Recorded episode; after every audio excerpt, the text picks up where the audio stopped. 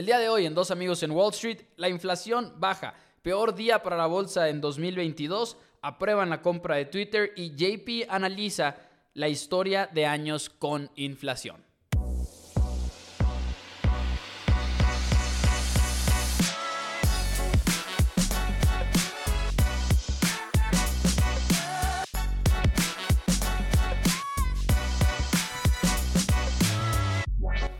Todos, bienvenidos a Dos Amigos en Wall Street. Mi nombre es Mauricio Rodríguez. Del otro lado está nada más y nada menos que Juan Pablo Carrillo. Y el día de hoy vamos a estar hablando de muchísimas noticias financieras de mucha, pero mucha importancia. JP, ¿cómo estás el día de hoy?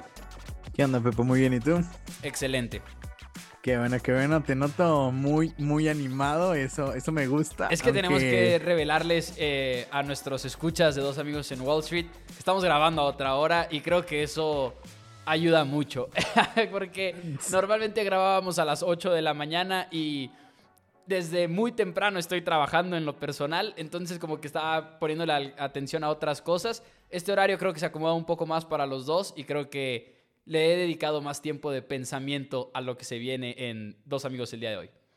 Qué bueno, qué bueno, hermano. Me alegra verte feliz. Este, aunque el mercado haya estado al contrario de tus sentimientos, Hoy, yo que, hoy fue de hecho el peor día de, este año.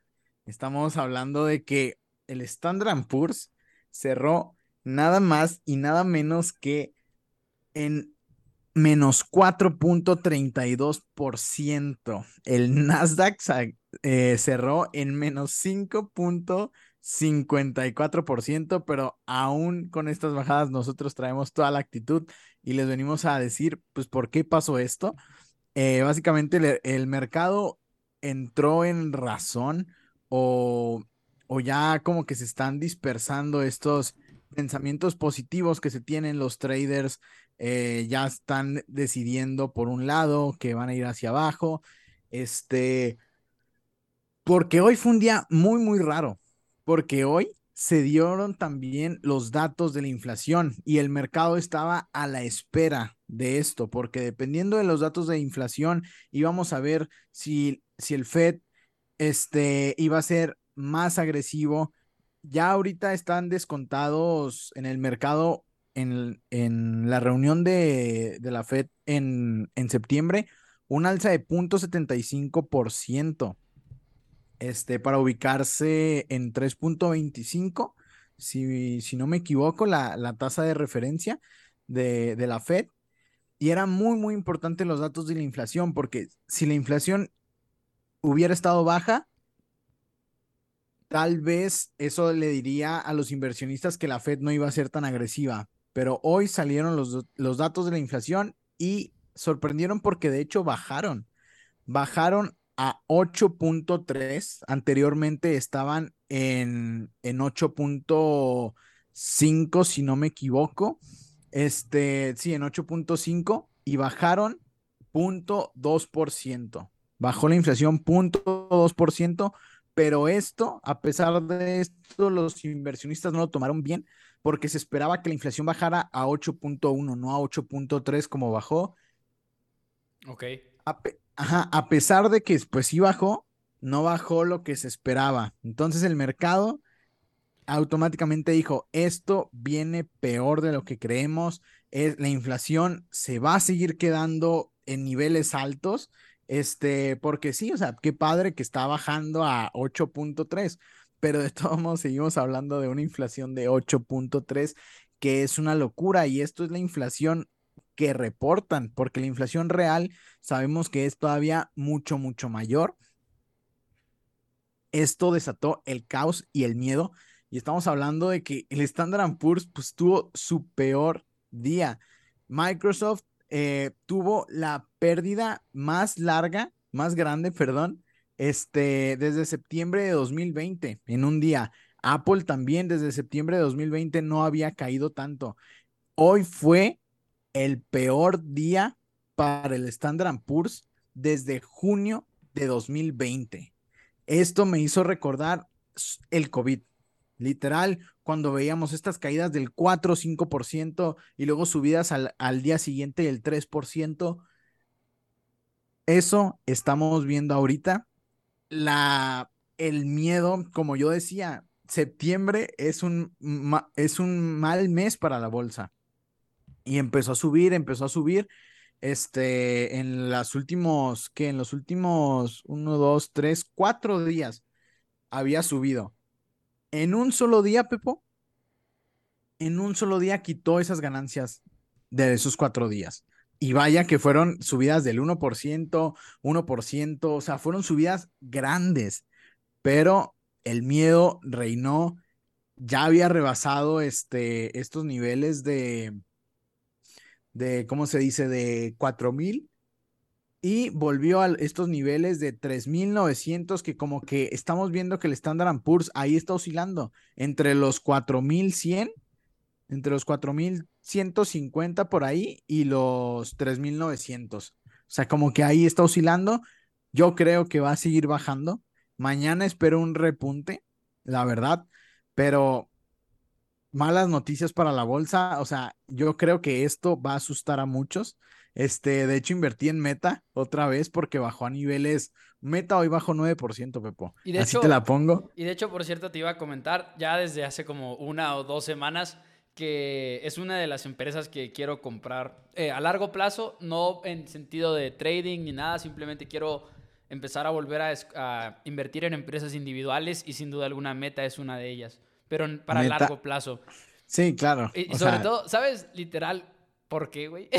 y me va a dar pena admitirlo, porque no entendía lo del metaverso y creo que ahora tengo una mucho, muy mejor idea de de qué se trata todo después de escuchar primero una entrevista de tres horas a Mark Zuckerberg en la que habla de todo eso y estar leyendo artículos y demás y no sé, es una empresa en la que creo. De, nuevo creo en Meta y quiero comprar acciones de, esa empresa. Claro, claro, es que en serio... No, adelante. No, que quería mencionar nada más eh, acerca de lo de la inflación para antes de que cerremos este tema, que cuando yo vi precisamente que habían bajado, que, había bajado la inflación, etcétera, pues sí, efectivamente esperaba que la bolsa subiera, pero yo lo compararía a como son los estimados de earnings en las empresas individuales, ¿no? O sea, había un estimado de por cuánto tenía que bajar y sobre todo no nada más el número global, sino ya cuando te vas a los números específicos también encuentras más detalles todavía más interesantes. Por ejemplo, estaba leyendo un artículo de eh, el Wall Street Journal que explicaba de que por sector, ¿no? Y energía, energía, los precios de gasolina terminan siendo como el factor principal de por qué bajó la inflación, pero luego ya te empiezas a ir a otros a, otras áreas, por así decirlo, y sabemos lo que pasó con la gasolina, sabemos el contexto, etcétera, lo hemos platicado mucho aquí, pero te vas, por ejemplo, a eh, electricidad y la electricidad subió. Te vas al gas natural y el gas natural subió. Si te vas a la comida, la comida subió, ¿no? O sea, eh, y lo mismo con todo lo que es de la industria de casas, etcétera. En general, podrías decir que subió la inflación, simplemente el número global se ve muy impactado por lo del petróleo y lo de la gasolina en sí. Sí, claro, 100%, o sea, sí, 100%. Y eh, rápido diciendo lo, de, lo del metaverso, este, la verdad es una industria que está muy, muy temprano. O sea, Facebook o sea, hoy vi un artículo que la gente pasa, o sea, la gente que pasa el tiempo en TikTok, o sea, no, los usuarios de Meta pasan un décimo por un décimo por ciento, este, bueno, 10% mejor dicho. Un décimo por ciento. Eh, 10% nada más a comparación de lo que los usuarios de TikTok pasan en TikTok. O sea, si comparamos TikTok. ¿cómo, what? O, sea, otra vez, si los usuarios que están en, en TikTok, Ajá. solo el 10% de esos usuarios pasa tiempo en, en Instagram, en los Reels. Oh, ok, ok, ok. O sea, eh, estamos viendo que, es una la mayor muy baja. Sí, la mayor apuesta ahorita de Facebook son dos, Metaverso y Reels, no hay de otra. Sí. Esa es la apuesta de Meta. Este, esa es la, esa es la, este, meta. Qué risa ahí con la Alexa metiéndose. De repente este, estoy hablando así por teléfono con mi novia y me dice, ¿a quién tienes ahí en el cuarto? Y yo, no, es, es, Alexa. Este, no, qué risa. Pero sí, o sea, estamos viendo que Meta está apostándole todo al metaverso, que es esta industria nueva y, y, y en serio yo sí pienso que, o sea, imagínate publicidad. O sea, el negocio de, de Meta es publicidad. Imagínate publicidad adentro de, de, de la realidad virtual. o sea, y creo que Roblox, creo que Roblox va a empezar, Roblox fue el primero, creo que Roblox empezó o va a empezar a poner anuncios en, en, pues en Roblox, en su plataforma de juegos. Y eso que ya más o menos lo había hecho, por ejemplo, cuando firmaron ese convenio con Nike. ¿Te acuerdas que también era como que, ah, sí, va a haber tiendas Nike y demás adentro de Roblox? Y, más que nada, como que lo que yo no terminaba de mm, convencerme era la parte que no es tanto del videojuego en sí. Digo, obviamente la industria del gaming es como esta manera de eh, penetrar el mercado para meta, pero para toda esta parte del metaverso, de que, que, dicen que va a haber juntas en metaverso, etcétera, era algo que yo no terminaba de como captar en mi cabeza y no lo terminaba de visualizar. Y fue en una entrevista, y sí, lo voy a admitir, con Joe Rogan, eh, la de Mark Zuckerberg, y tienen muchas conversaciones interesantes dentro de la entrevista porque habla de habla de el separarte del celular, de que como el smartphone, por ejemplo, nos hizo ver otro dispositivo por completo y de que dice en algún momento nos vamos a dar cuenta de que el celular nos limita demasiado y quizá ya muy en el futuro estaremos viendo esa parte del metaverso, pero ya no como este super Oculus que me voy a poner para y, que no es portátil en, lo más, en lo más mínimo ni nada. Y un punto que hacía que me llamó mucho la atención en específico es, ahorita tú y yo estamos grabando este programa por Zoom. Yo te estoy viendo plano en una pantalla y tú me estás viendo igual. No estamos compartiendo un espacio. No es lo mismo a que si tú estuvieras aquí en la mesa enseguida de mí y tendríamos como una memoria compartida de que yo estaba, tú estabas a mi izquierda y yo estaba a tu derecha. Y como que esa explicación de la sensación espacial que da Mark Zuckerberg es lo que más me llamó la atención de todo eso porque fue cuando me terminó de caer el 20. Ok, es realmente algo que no va a sustituir mis experiencias de la vida real, va a sustituir este Zoom y va a sustituir eh, FaceTime y va a sustituir ese tipo de cosas. No va a sustituir mi salida contigo este viernes, que por cierto me vas a invitar a salir este viernes. Exacto, exacto. O sea, literal, es eso. Es eso. O sea, ¿por qué? Es lo mismo. Con Zoom decíamos, no, Zoom esto, Zoom no es lo mismo. Zoom se volvió una nueva realidad en nuestras vidas. Estamos pegados en el teléfono en cada, en cada momento. O sea, nosotros ahorita, porque lo vemos muy distante, porque no lo utilizamos, este, por diferentes razones vemos pues el metaverso lejos, pero es simplemente una forma más de interactuar y una forma más real de interactuar, que al fin y al cabo creo que para eso son las redes sociales, es para comunicarnos, para o sea, la verdad sería muy, muy diferente que estuviéramos en el, en el metaverso ahorita.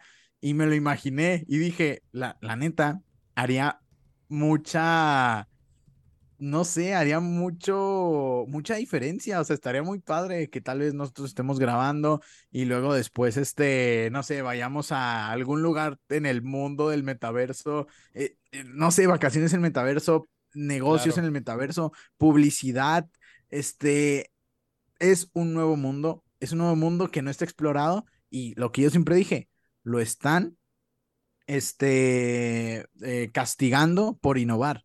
Es literal. lo único que le están haciendo a Meta y Meta es de las pocas empresas que se pueden dar ese lujo. Y también Apple, de hecho, eh, que se nos olvidó hablar del Apple Event. Es cierto. Ahí me, me dijo Laura, Saludos. Este si Laura está escuchando, tiene que saber que yo te pregunté y me dijiste, nah, hay muchas otras cosas de las que quiero hablar. no, sí iba a hablar de todos modos. Este, pero bueno, eh, yo pensé que eh, las, la, o sea, Apple es bien sabido que va a hacer sus lentes de realidad virtual. Sí. Y yo dije, chin, va a ser una competencia para Facebook. ¿Y no? Y luego después dije, no, la verdad no. Sabemos que la gente hace todo lo que Apple les dice. o sea, Apple lanza un celular se vuelven lo mejor. Apple saca el iPad y ahora todos quieren una, eh, una tablet. Apple saca una computadora diferente, ahora esto. Apple saca eh, unos, este, el Apple Watch, que el Apple Watch, según yo ahí sí, ellos fueron pioneros. Este, y es el celular, y es el, es, es, el smartwatch más vendido por mucho, creo que abarca más del 50% de, de todas las ventas. Este, o sea, y a, y a Apple, Apple al este, meterse a este mundo del metaverso, siento que no competiría con Facebook, sino le daría la razón y crearía el mercado para Facebook. O sea, claro, claro que sí, este te afectaría, pero ahorita siento que, curiosamente, Tesla es Facebook disruptiendo, disruptiendo, disruptiendo, ¿sí? No, no, sé, no creo que se diga así, pero tampoco se me ocurre. Este, sí, sí, no, disruptiendo, no, X, este, innovando en cuestión de metaverso, al igual que lo hizo Tesla con los coches eléctricos. Y luego después les, les, este, les da como que las herramientas a los demás coches, a las demás compañías de coches, ¿para qué? Para que todos se vuelvan eléctricos y así ser el mejor en ese sentido, pero ya tener a todo el mercado, o sea, transformando una nueva industria. Y al Apple, meterse al metaverso, están creando una nueva industria. Ya están confirmando la nueva industria. Porque si Apple mete dinero en eso, es que va a ser un negociazo. O sea, así de sencillo. Apple no está para perder dinero. Apple es la mejor compañía, este, para mí de, de, del mundo. Este, y no por nada van a meterse ahí. Y ya hablando del, del Apple Event, sacaron el, el iPhone 14 este, y la verdad, no, no hay nada nuevo en el iPhone 14 normal. en el iPhone 14 normal. Sobre todo en lo físico. En lo físico es exactamente lo mismo, ¿no? Es exactamente igual, ¿no? Y también por adentro, o sea, la cámara mejoró un poco. Este, el chip, literal, el chip es el mismo. Este, lo que, lo que se vio fue un cambio en los iPhone 14, que ya la cámara, eh, iPhone 14 Pro, perdón, la cámara ya es de 48 megapíxeles. La verdad es una super ultra mega cámara. También el, el notch, donde está el Face ID y así, está como que interactivo y está muy, muy, muy padre. De hecho, hoy ya está disponible la nueva actualización al iOS 16. Me parece que no sé si tú ya actualizaste tu, tu celular, pero se ve muy padre. O sea, ve, ve cómo se ve. O sea, ve. Oh, what the fuck, no. Sí, se, ve muy padre, o sea, haz de cuenta que puedes poner en, la pantalla de bloqueo, eh, pues diversas cosas, diversas widgets para andar, este, checando, no sé, para no meterte a la, a la aplicación en sí, o sea, por aquí puedo ya monitorear la bolsa, este, puedo ver el clima, los, el ¿Con la pantalla bloqueada? Con la, con la pantalla bloqueada, y está muy padre. Este, ah, y ahí tienen, ahí tiene diferentes cosas. Este, pero sobre todo para mí, lo que más llamó la atención fue el Apple Watch Ultra. No sé si viste el, Apple Watch Ultra. No. Este, haz de cuenta que es un. Ah, bueno, primero que nada sacaron un nuevo Apple Watch. ajá, eso sí lo vi. Pero. Sacaron un nuevo Apple Watch. O sea, un nuevo Apple Watch, creo que es el Serie 8. Pero aparte, sacaron un Apple Watch Ultra. No sé si estoy diciendo bien el nombre, pero en algo así. Este, y este cuesta lo mismo que, creo que cuesta 20 mil pesos. O sea, y eso me emocionó, no como consumidor, porque no soy su mercado. Este, pero yo sé que hay muchas, muchas personas allá afuera que quieren lo mejor de lo mejor. Y pues el dinero no es problema. Y yo creo que este Apple Watch cumple eso. Es un Apple Watch para desierto, para nieve, creo que puedes tenerlo en 40 grados y en menos 20 grados. Es para bucear, o sea, literal hay una aplicación para bucear y te permite ver un chorro de cosas de estadísticas. Está súper grueso, así como para usarlo con guantes. Este tiene una brújula incluida de que ahí en, en el Ah, es que no sé ya, no sé cómo se llama, en el, pues en la pantallita ahí incluida. O sea, está, es una locura ese, ese Apple Watch. Cuesta 20 mil pesos, eh, creo.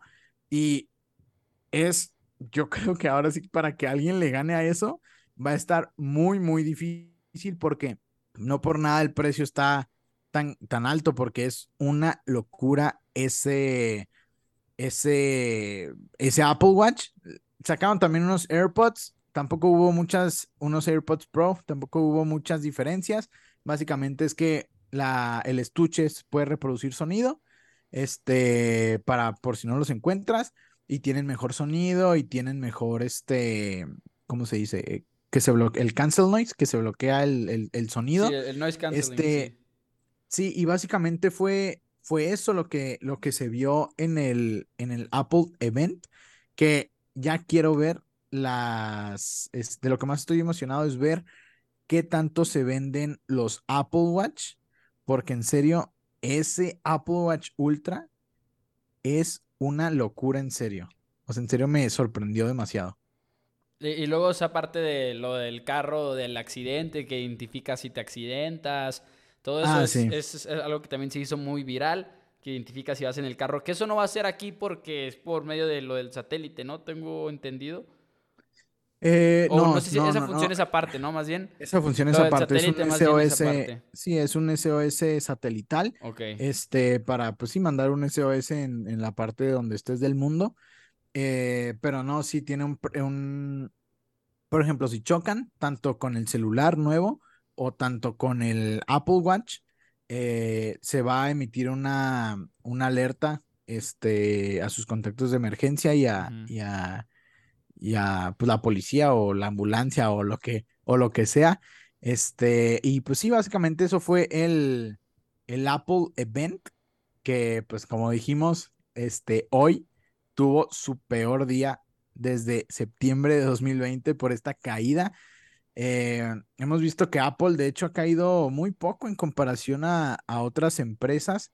Creo que en lo que va del año ha caído, ahí te digo, ha caído. ¿Dónde está Apple? Mm. Apple, Apple, Apple. Ya voy, ya voy, ya voy. No lo encuentro. Aquí está. Sí, Apple ha caído 15%, que de todos modos es uh. bastante, o sea, o sea, es, y es de los que ha caído poquito, ¿sabes? O sea, el mercado, en serio, esto, esto se viene feo, o sea, en serio, siento que, que esto va a durar bastante. O sea, va a durar el, color rojo la, en las acciones bastante tiempo y más en este mes de septiembre y más cuando la Fed anuncie el alza de 0.75% que ya se tiene descontada. Pero eh, no sé si tengas otra noticia. Tengo varias, tengo varias noticias. Igual y podríamos empezar, de hecho, con la de Twitter, porque por fin ahí vemos un desenlace más o menos. No es el desenlace tal cual, pero se puso todavía más emocionante todo lo de Elon Musk, que hace mucho no hablábamos de eso, porque Elon Musk, como ustedes sabrán, este, quiere salir de la compra, Twitter no lo quiere dejar, ya hubo demandas, incluso porque Twitter alega que Elon Musk más bien se está echando para atrás por las condiciones del mercado, que es un mercado muy castigado, etcétera, y que no quiere hacer la compra y luego que baje la acción drásticamente en cuanto se procese la compra, porque el precio que había pactado eh, Elon Musk con Twitter era de 54.20 dólares por acción y ahorita, por ejemplo, en este momento me parece que Twitter está en 41.74 al cierre del martes. Entonces, sabemos que está ese pleito pero el día de hoy, y lo que pasa es que, así como cuando lo ha habido con Facebook, hubo ahora una, pues un este, testimonio ante el Senado de los Estados Unidos, en el cual el que alguna vez fue el ejecutivo de seguridad de Twitter, se llama Peter Satko, estuvo dando su testimonio de cómo Twitter incentivaba buscar la rentabilidad de la empresa por encima de la seguridad de los usuarios. Y recordemos que lo que Elon Musk está alegando es que no le están dando los datos que tienen de usuarios, cuántos bots hay, etcétera. Y quizá esto también se convierta en un tema similar al que se vio cuando le tocó a Mark Zuckerberg ser, por ejemplo, alguien que diera testimonio en el Senado también, hablando de la política de datos, de Facebook, etcétera. Y el punto importante aquí es que Twitter, eh, Elon Musk, perdón, hace poquito añadió todas estas alegaciones del señor Satko a su demanda y como que de una manera de decir es por esto que me estoy echando para atrás, no es por lo del mercado que está diciendo Twitter. Pero por ahora los accionistas de Twitter, quizás sea también por lo que está sucediendo en el Senado, aprobaron ya la compra, ya hubo un voto y aprobaron la compra de Elon Musk. Entonces se va a poner todavía más fuerte el tema porque ahora nada más lo único que faltaría por solucionar es ver si es justo o no lo que está intentando hacer Elon Musk de retirarse de de retirarse de la demanda, ¿no? Entonces, por ejemplo, el martes, el día de hoy, hubo una noticia de que el juez negó, un juez negó lo que había solicitado Twitter de los correos que le habían mandado a, a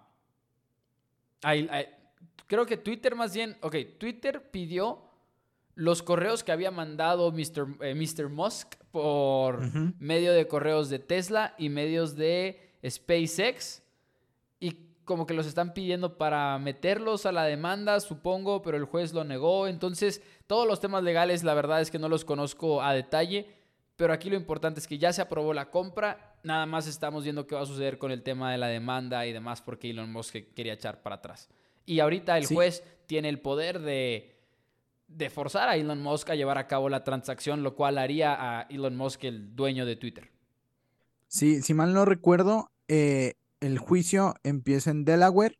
Es en Delaware eh, el 15 de octubre, por ahí. Sí. Mm, o es en octubre, empieza en octubre. Sí, creo que estás en lo correcto, ¿eh? en la fecha. Y, y, tengo un dato de cuántas personas este, de los que emitieron su voto dijeron estar de acuerdo con la compra de Elon Musk, el 98.6%. O sea, casi todos querían que Elon Musk los comprara a ese, a ese precio. Creo que es 54.2, ¿no? Algo así. 54. 54.20. 54.20, sí, Porque es el 420 que dicen que es como una broma de Elon Musk, que la cifra terminara en 420. No sé por estamos qué. No sé por qué no entiendo la referencia, pero dicen que sí. Este, y por ejemplo, Twitter fue de los únicos o de los pocos que hoy terminó positivo en 0.8%, está en 41.74. Si obligan a Elon Musk a comprar, eh, pues tendría que subir mucho más, que no creo, la verdad, por todos estos temas de, de los bots. Va a seguir el juicio. Sería una apuesta interesante para ver si, si hacen que Elon Musk compre Twitter. Esa es ahora sí que, que una apuesta. Este, pero, pero sí, hay que estar atentos a eso de, a eso de Twitter. Sí, y serían para Elon Musk 33 millones, de 33 mil millones de dólares, o sea, billones en inglés, de financiamiento de su propio capital. ¿Te acuerdas que también se había ya hecho ese cálculo? Entonces sí. sería algo considerable. Elon Musk no está peleando eh, un, cambio, pues está realmente eh, con mucho, pero mucho, mucho en juego. Esa era una de mis noticias. Otra de mis noticias también era que ya se sigue platicando, Estados Unidos está platicando con México porque tienen este acto o esta iniciativa como gobierno en los Estados Unidos de tener, y lo hemos platicado aquí mucho, lo de los semiconductores, tener producción de semiconductores cerca. Y México es gran parte de esta conversación porque ellos dicen que principalmente los clientes quieren que sea en México, pues que la cadena de suministro esté tan cerca como México y están ahorita trabajando en eso. Creo yo que esta es una historia muy importante a seguir porque realmente podría ser una pieza muy, muy grande de la economía mexicana en los próximos años, si es que esto se llega a concretar. Pero obviamente estas, negociaciones incluyen a oficiales de los Estados Unidos que están diciendo, pero qué pedo con lo que estás haciendo con la CFE y lo que estás haciendo con Pemex, etcétera, ¿no? O sea, el hecho de que las políticas de energía del gobierno actual no van en línea con lo que se necesitaría para realmente traerse manufactura de semiconductores. Sí, claro, o sea, ahí estamos, eh, la política del presidente está, pues ha afectado en, en, en varios sectores de, de la economía, en, en captación de, de inversión eh, extranjera directa. Por ejemplo, pues muchas empresas es bien sabido que, que se fueron de, de México. Nos ayudaría muchísimo y yo creo que lo hacen Mucho. obviamente por... Esto, el negocio de los semiconductores es y será un negocio súper, ultra, mega importante en los próximos años. No por nada, Estados Unidos hace un mes o hace menos de un mes aprobó el CHIPS Act, que ya hemos hablado mucho, es básicamente... Y de hecho, ah, eh, justamente ese era el nombre, perdón, eh, nada más para que no suene confuso, es, el, es justamente esa iniciativa a la que me refería, nomás gracias, no me acordaba el nombre. Ah, ok, sí, es, es básicamente eh, un incentivo a todas estas empresas de semiconductores para meter, ener- eh, para meter pues todo este dinero, toda esta investigación, todas estas plantas de fabricación de semiconductores en Estados Unidos.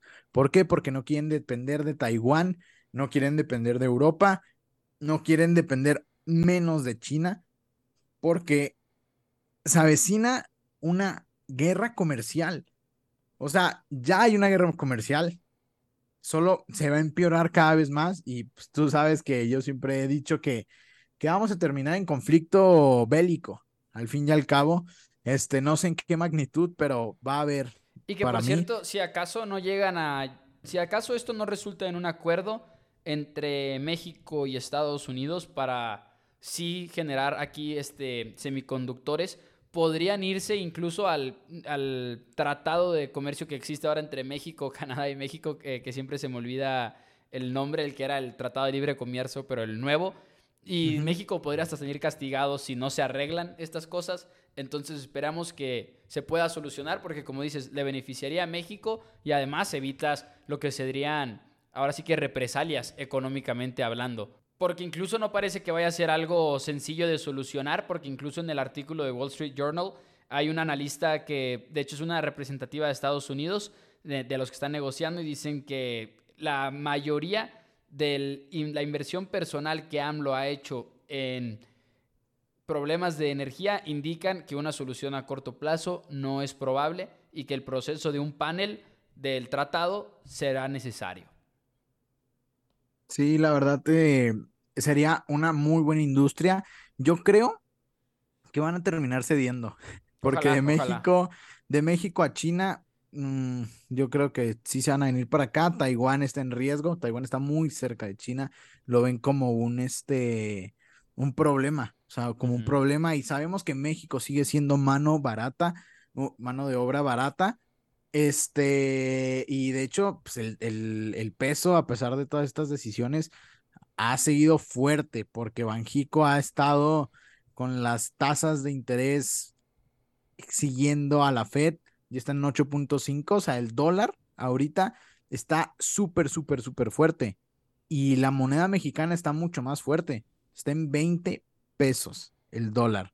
Este, y estamos viendo que pues el, el, el euro ya casi, ya vale lo mismo, 20 pesos. Este, una locura, una locura. Pero cambiando a otros temas, eh, CBS aceptó comprar Signify. Esta es una empresa de cuidado para la salud que combina una plataforma tecnológica, análisis y una red eh, de tecnología que facilita el proceso a sus clientes. CBS adquirió Signify por alrededor de 8 billones, siendo su tercer compra más cara de su historia. Acordaron pagar 30.5 por acción de acuerdo de, en un acuerdo del 100% en efectivo. En los últimos tres meses la acción de Signify ya había crecido más de 120% por rumores de que una empresa los iba a comprar. Este, en la contienda estaban Amazon, estaba pues, la misma CBS y otra. Y tras la noticia, la acción subió 7% más uh. todavía. Este, se me hizo muy, muy interesante esta noticia porque estamos viendo que algunas empresas están aprovechando para ir a comprar, para ir a comprar, este, porque el mercado está muy barato, hay mucha incertidumbre y ahorita van a encontrar a, a las empresas baratas. Y de hecho, se me hizo también muy, muy interesante que Volkswagen anunció que Porsche eh, iba, a, iba a hacer su IPO este año. Así Oh. que podría ser. Que es como un spin-off, ¿verdad? Es el spin-off.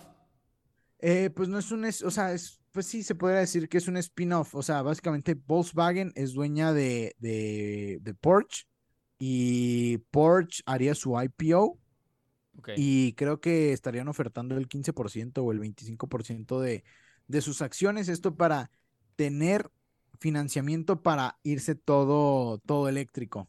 Para, Sí, pues sí, sabemos que Porsche, Porsche es una de las mejores empresas que tiene, que tiene Volkswagen. Volkswagen tiene Bugatti, tiene Lamborghini, tiene Bentley, tiene Audi, la misma Volkswagen. Es un conglomerado enorme. Este, pues no, ve nomás las marcas que te dije. Eh, y Porsche, sería muy, muy interesante invertir en, en Porsche porque pues, sabemos de, sabemos que es referente en, en los carros alemanes. Este, y pues es- tienen una calidad muy, muy superior a, a todo. Este, y vamos a ver, va- vamos a ver si se animan en este mercado tan golpeado a, a- a salir a la bolsa. Y ya antes de pasar al tema del análisis que les tengo, que se me hizo muy importante, la OPEC, la Organización de los Países Exportadores de Petróleo, tomó una decisión muy controversial, de hecho, ya que aunque los precios del petróleo están más de 140% más arriba que los precios de, hace dos años, decidieron recortar la producción de petróleo en 100 mil barriles al día. Cabe mencionar que la OPEC produce alrededor de 30 millones al día, pero de todos modos esto es, esto es algo. Recortaron 100 mil de los 30 millones que producían. Esta fue una decisión controversial porque si disminuye la oferta de petróleo, los precios del petróleo pues no van, no van a bajar y continuarán incrementando. La decisión se tomó en base a, a los cierres que está teniendo China por temas de COVID y además de una posible recesión y desaceleración económica que hará en un futuro, que hará que en un futuro la demanda del petróleo baje y por consecuencia, pues obvio su precio. Por eso los países miembros de la OPEC bajaron la producción para ir como que ajustando esta disminución de la demanda que esperan y seguir teniendo pues buenas ganancias, ya que el petróleo continuará en precios altos. Y cabe resaltar que es el primer recorte en la producción del petróleo en más de un año, obviamente porque antes, antes, es- desde que empezó la pandemia, empezaron a producir, producir, producir, producir, este, bueno, no en la pandemia, eh, ya cuando nos, cuando el petróleo alcanzó niveles súper locos, la OPEC empezó a producir mucho petróleo. ¿Por qué? Porque si hay una sobreoferta de petróleo, los precios bajan, porque hay una sobreoferta, oferta y demanda, pues el precio tiene que, el precio tiene que bajar. Y por eso esta vez, como ven en, en un año una disminución de la demanda por la recesión y por la desaceleración económica, dijeron, ¿sabes qué? Yo quiero seguir ganando mucho dinero, entonces vamos a, vamos a cortar la producción en 100 mil barriles para nosotros seguir teniendo eh, dinero y seguir ganando dinero, ¿sabes? Y Arabia Saudita, de hecho, eh, mencionó la posibilidad de que los recortes eh, vayan a seguir. O sea, ellos dijeron, Mm. vamos a seguir haciendo recortes, o eso esperan, para seguir fortaleciendo el mercado del petróleo. Y también me encontré una noticia muy interesante que se relaciona porque Morgan Stanley y UBS bajaron las estimaciones para el petróleo en este año debido a lo mismo, temores de la inflación y una posible recesión y baja demanda, y pronostican que los precios del petróleo caigan 15 dólares, pero apuntan que en 2023 los precios repunten para ubicar el, precio del Brent, eh, que es un tipo de petróleo que se comercializa, en 125 dólares. Así que los analistas esperan todavía que el petróleo siga muy, muy arriba en 2023. Y esto ya me lleva a mi análisis, porque es muy, muy interesante todo esto, este, de, pues del petróleo, este, de qué es lo que vamos a hacer, qué es lo que sigue. Estamos viendo cómo la, llegó la pandemia, hay, hay que irnos a la historia. Llegó, otra vez lo voy a repetir, 2019 íbamos a una recesión en Estados Unidos y en muchas partes del mundo. Entonces, llegó la pandemia, aceleró todo. Entonces, ¿qué fue lo que hizo el gobierno? Imprimió un tercio del dinero y muchos países sacaron sus, sus incentivos. Entonces, hubo tanto dinero, las personas tenían tanto dinero y no tenían en qué gastarlo, que se lo empezaron a gastar en, ahora sí que en tonterías. O sea, el consumismo, el consumismo del 2021 fue inédito, jamás se había visto algo así. O sea, lo vimos en el anterior episodio con las ventas de Apple, como en 2018 vendieron 265 mil, 265 eh, millones, algo así, y luego en 2019 260, 2020 275 y en 2021 365, algo completamente ilógico. Y eso hay que tenerlo en cuenta que para llegar a esos niveles de 2021 vamos a tardar muchísimo. Y ahora me puse a investigar qué es lo que sigue. Porque les dije el anterior episodio que Michael Burry había sacado un tweet que decía, vean lo que pasó en, en, en los 40, 1940, que hubo inflaciones altísimas, como las que estamos viendo ahorita, pero allá como del 15%. También hubo en los 70 y también hubo ahorita. Esos tres, solo esos tres, este, en esas tres ocasiones, la inflación ha estado tan arriba como ahorita está. Entonces me puse a investigar qué fue lo que pasó en los 40 y qué fue lo que pasó en los 70. Lo mismo, subió el petróleo, provocó inflación, la Fed subió tasas para controlar la inflación y luego la bolsa cayó, hubo recesión, bajó el petróleo, bajó inflación, la Fed baja las tasas y sube la bolsa. Ahora me voy a ir más, más despacio cada vez.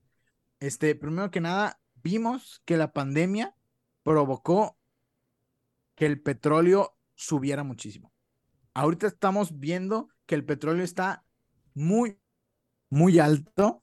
Este, y estamos viendo que eso está provocando que la inflación siga muy, pero muy arriba. O sea, 8% en México, 8% en Estados Unidos. O sea, no es algo normal. Y entonces, como el petróleo, dependemos todavía de la energía que producimos del petróleo, esto hizo que provocara inflación. Esto provocó una inflación que, como estamos viendo que los analistas prevén que, la, que el petróleo siga muy alto en 2023, espérense una gran inflación todavía en 2023. No se va a ir a ningún lado. Si bien es cierto que tal vez ya alcanzamos el pico, o sea, ya estamos viendo que la inflación está bajando, tal vez ya alcanzamos el pico, pero ojo, en los 40 y en los 70 hubo dos picos de inflación y vi algo muy interesante.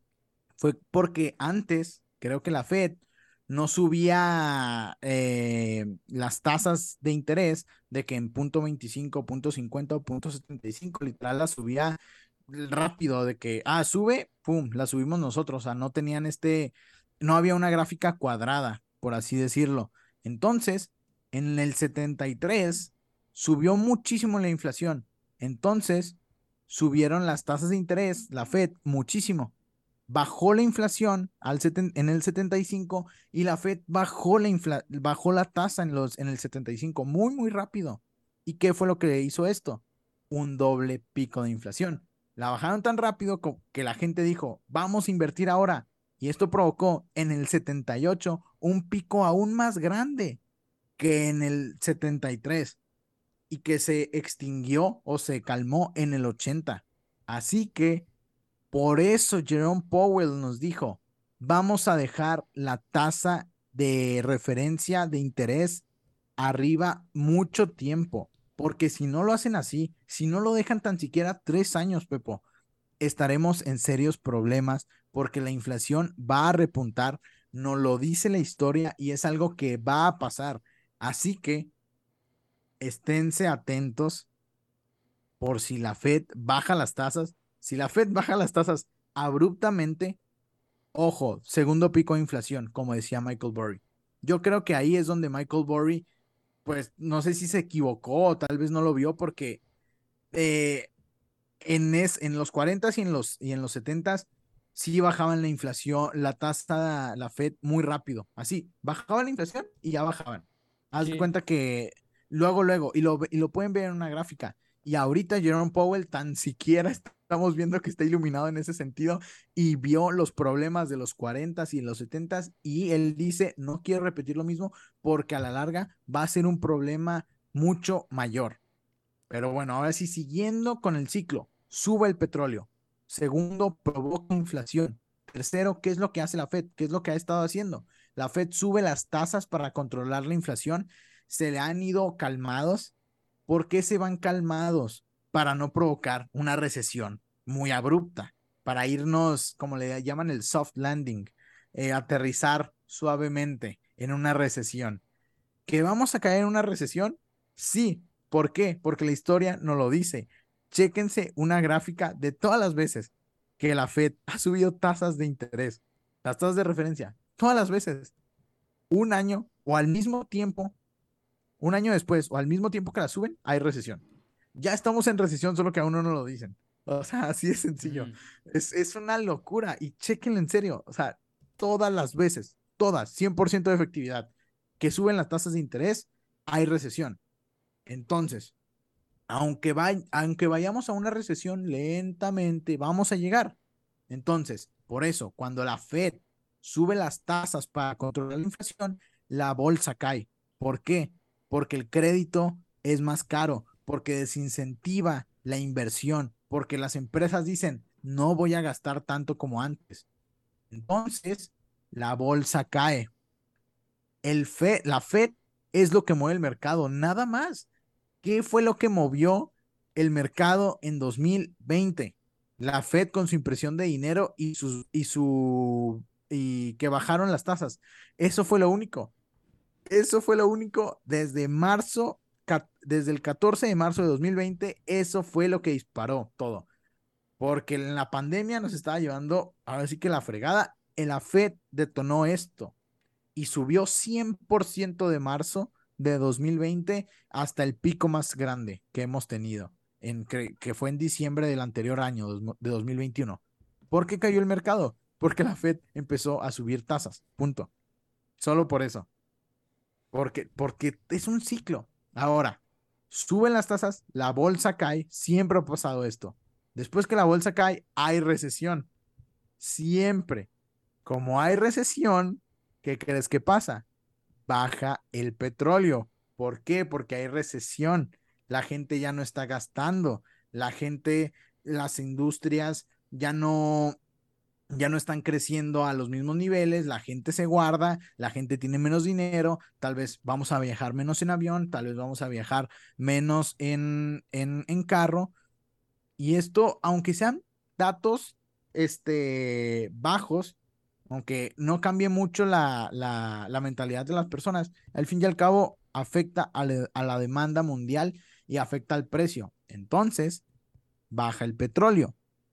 Entonces, baja, por ende, la inflación por todo esto, por la recesión, porque los precios de energía están más bajos. Y entonces, cuando caemos en una recesión, la Fed dice, oye, no quiero una recesión. Entonces empieza a bajar las tasas para incentivar a que la gente eh, gaste. Y entonces es cuando las empresas dicen, ya están bajando las tasas de nuevo es momento de invertir y es cuando la bolsa sube como loca. Y se repite, la bolsa sube como loca, se infla, se infla, se infla, sube el petróleo, provoca inflación, Fed sube tasas para controlar la inflación, la bolsa cae, hay recesión, baja petróleo, baja inflación, Fed baja las tasas y sube la bolsa. Solo que esto pasa alrededor de en 10 años, de 8 a 10 años. Esta vez lo vimos en dos años. El ciclo económico se aceleró. Entonces, nosotros aquí tenemos que estar atentos. Ahorita sube el petróleo, check. provoca inflación, check. Fed sube tasas para controlar la inflación, check. La bolsa cae, check. hay recesión, aunque no lo quieran decir, check. Solo falta que lo digan. ¿Baja el petróleo? Aún no hay check en eso. No ha bajado el petróleo. Falta que baje el petróleo. Después, que baje la inflación. Estos son, son curiosos porque vamos a ver que, la, que va a bajar la inflación. Pero recuerden el doble pico. Lo que nos va a dar la señal de que la bolsa suba, y es que en, en los 70 por ejemplo, subió, bajó la bolsa 30%, y luego después subió 30, y luego después bajó 50, cuando hubo el doble pico de inflación. O sea, estamos viendo que tal vez en estos dos a tres años veamos el mercado no solo ir para arriba, sino tal vez un año lo veamos, tal vez tres años lo veamos subir 30% y luego tal vez lo veamos bajar 50%, va a estar muy, muy loco. El mercado como lo conocemos o como lo conocimos desde el 2008 para acá, para el 2020, va a ser muy diferente. Chequense las gráficas de los, de los 70s por lo general y es para mí a lo que vamos porque es un periodo de inflación que solo se ha dado desde 1900 tres veces, en los 40, en los 70 y en estos momentos. Falta que baje el petróleo, falta que baje la inflación y sobre todo, esto es lo más importante, cuando la Fed baja las tasas. Esto es lo que nos va a dictar cuándo meterle con todo. Y se los aseguro. O sea, en serio, ya aquí ya me vi hipotecando la casa, Pepo, cuando, la cuando, el, cuando el Fed baje las tasas.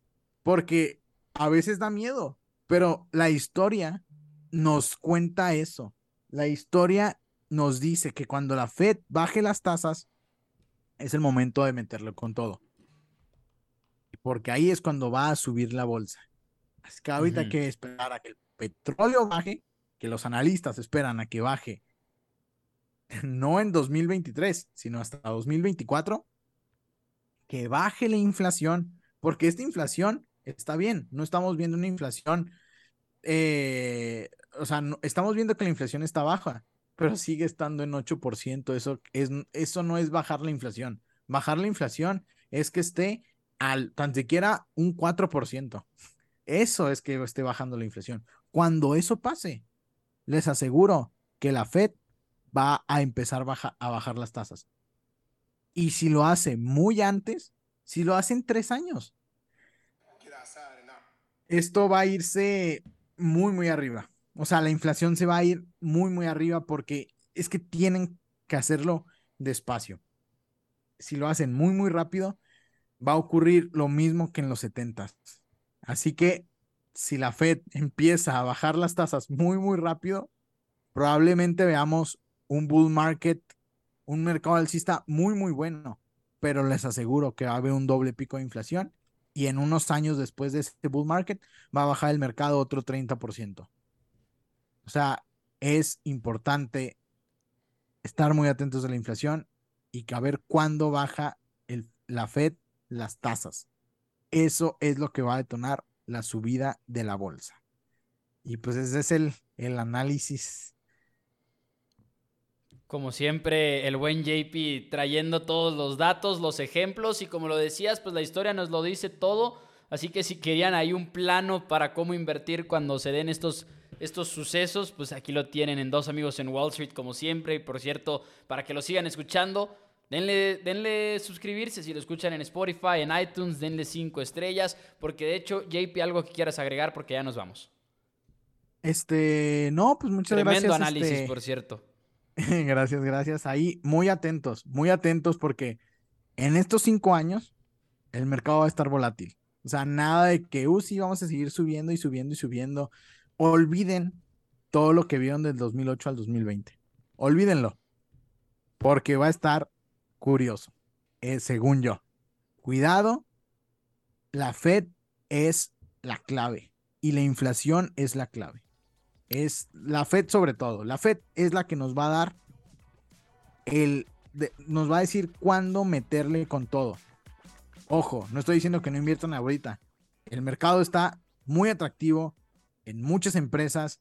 Incrementé mi, mi posición en SkyWest, en Meta.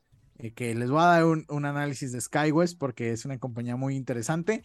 Este, pero sí, no, no se paniquen, tengan, ahorita es momento de, de buscar empresas en cuáles invertir y si bajan más, ustedes compren. Cabeza fría y pues suerte en sus inversiones. Ahí lo tienen, muchas gracias, muchas gracias. Y nosotros nos vemos el próximo martes por la tarde-noche, ahora en este nuevo horario de grabación. Disfruten su semana y nos vemos la próxima semana. Adiós.